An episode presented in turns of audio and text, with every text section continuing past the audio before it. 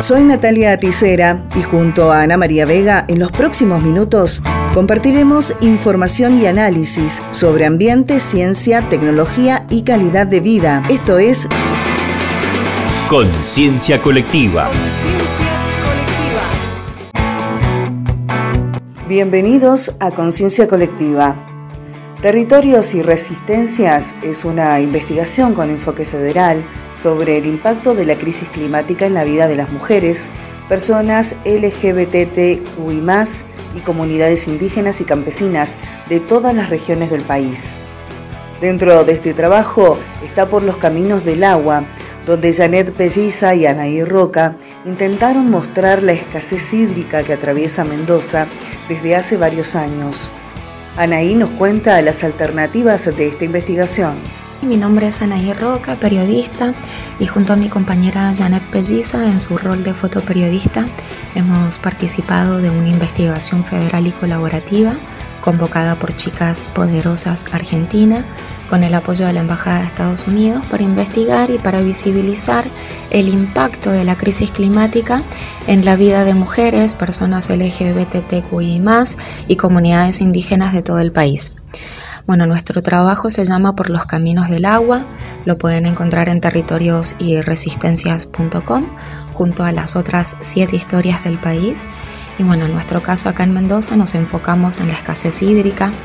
una escasez hídrica totalmente diferenciada, donde se prioriza el territorio del oasis por encima del territorio del secano,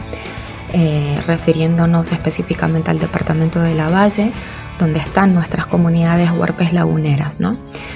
Eh, de esta forma, bueno, se van perpetuando las disputas en torno al agua en la provincia, los contrastes entre los territorios que reciben riego y los que no, y también la zona que está en transición, donde el panorama es de fincas abandonadas porque la capacidad de riego va mermando y bueno, y se va extendiendo el desierto. Y bueno, decimos esto eh, principalmente eh, sabiendo que la gente cree que Mendoza es todo oasis, cuando sabemos que el oasis es menos de un 5% del territorio y el secano, lo, que es desierto, es, eh, es, más de un 95%, ¿no? Entonces por eso hablamos de una escasez hídrica, todavía podemos hablar de escasez hídrica para la zona del oasis, en este 5% del territorio, cuando sabemos que ya el resto es un vasto desierto.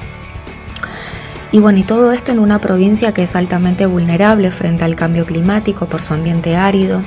donde sabemos que las proyecciones a futuro del Instituto de Glaciología y Niebología son altamente preocupantes por la falta de nieve, por el derretimiento de los glaciares. Sin embargo, también sabemos que van a ir aumentando los eventos climáticos extremos, como las lluvias torrenciales que hemos tenido hasta hace poco.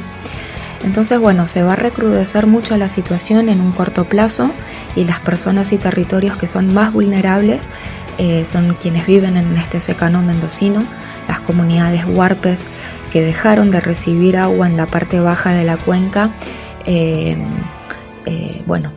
hemos como sociedad provocado paulatinamente el secamiento de las lagunas de Guanacache.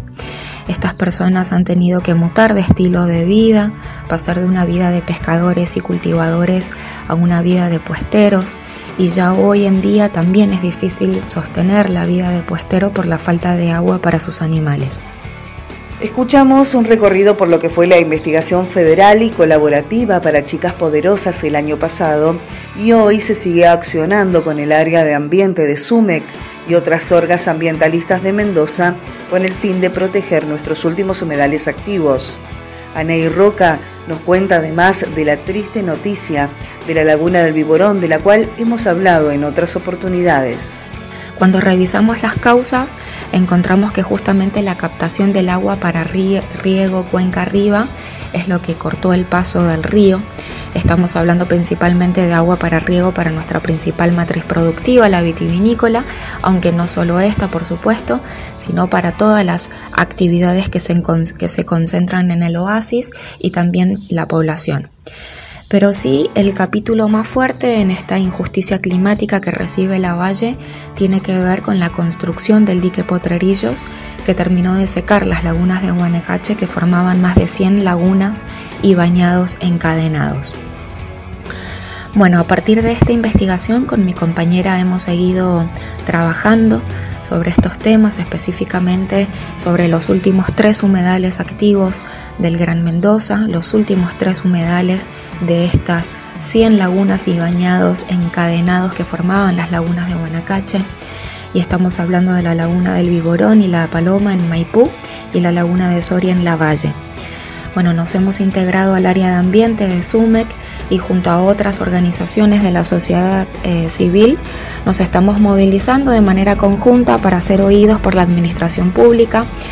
Eh, por supuesto ejerciendo nuestro derecho primero al acceso a la información pública y a la participación ciudadana en temas ambientales, tal como lo establece el Acuerdo de Escazú. Bueno, creemos que conservar, proteger y restaurar estos tres humedales es un tema de derechos humanos, de vivir en un ambiente sano y lamentablemente ayer hemos recibido la noticia de que la laguna del Viborón en Maipú se encuentra seca, por lo que es muy probable que prontamente se seque también la laguna de la Paloma. Sabemos que el Departamento de Irrigación tiene que tomar cartas en el asunto, eh, tiene que aportar un caudal ecológico para evitar estos daños irreversibles, pero todavía no parece haber interés. Así que bueno, estamos reuniendo pruebas y ejerciendo nuestro derecho a la participación para que podamos entre todos salvar a nuestros últimos humedales que están en riego por la, en riesgo perdón, por la deforestación de la vegetación nativa. Eh,